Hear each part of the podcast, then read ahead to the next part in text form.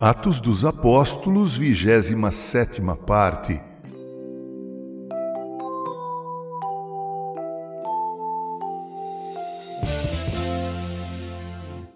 Chegamos no capítulo 11 do livro de Atos dos Apóstolos, que, como você sabe, tem 28 capítulos.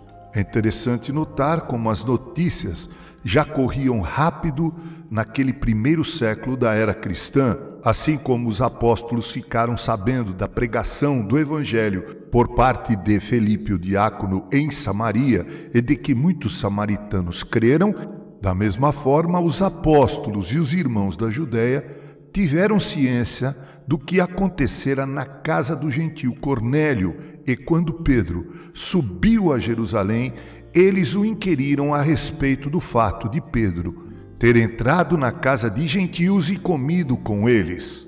Pedro, então, dá-lhes um relato detalhado do que acontecera, começando pela visão que havia tido, depois falando da visão que Cornélio teve e tomando também o testemunho dos seis irmãos que estavam com ele nessa ocasião, contou-lhes que havia pregado o evangelho para eles e que aconteceu conversões naquela oportunidade, o que ficou evidenciado pelo batismo no Espírito Santo, sendo que ali aconteceu o mesmo fenômeno da glossolalia que havia acontecido em Jerusalém quando o Senhor Deus derramou sobre os cristãos o Espírito Santo.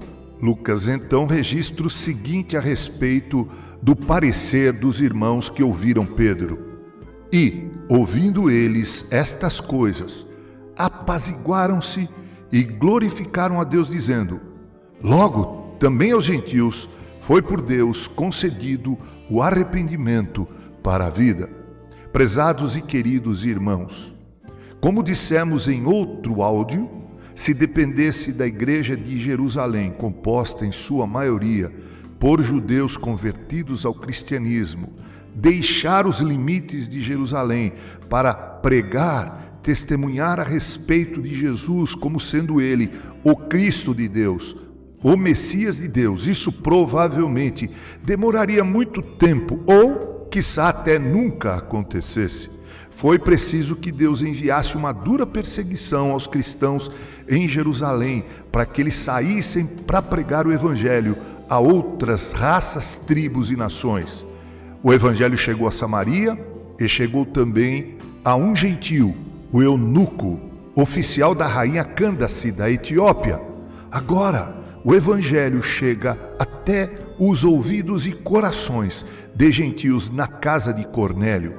Está se cumprindo então o que ouvimos por boca do Senhor Jesus no versículo 8 do primeiro capítulo do livro de Atos dos Apóstolos, quando Jesus disse: Mas recebereis poder ao descer sobre vós, e sereis minhas testemunhas tanto em Jerusalém como em toda a Judéia, Samaria e até os confins da terra. O plano eterno de Deus de redimir gentios, judeus, homens e mulheres de qualquer tribo, raça ou nação está se cumprindo a despeito dos impeditivos que os homens tentam impor à pregação do Evangelho.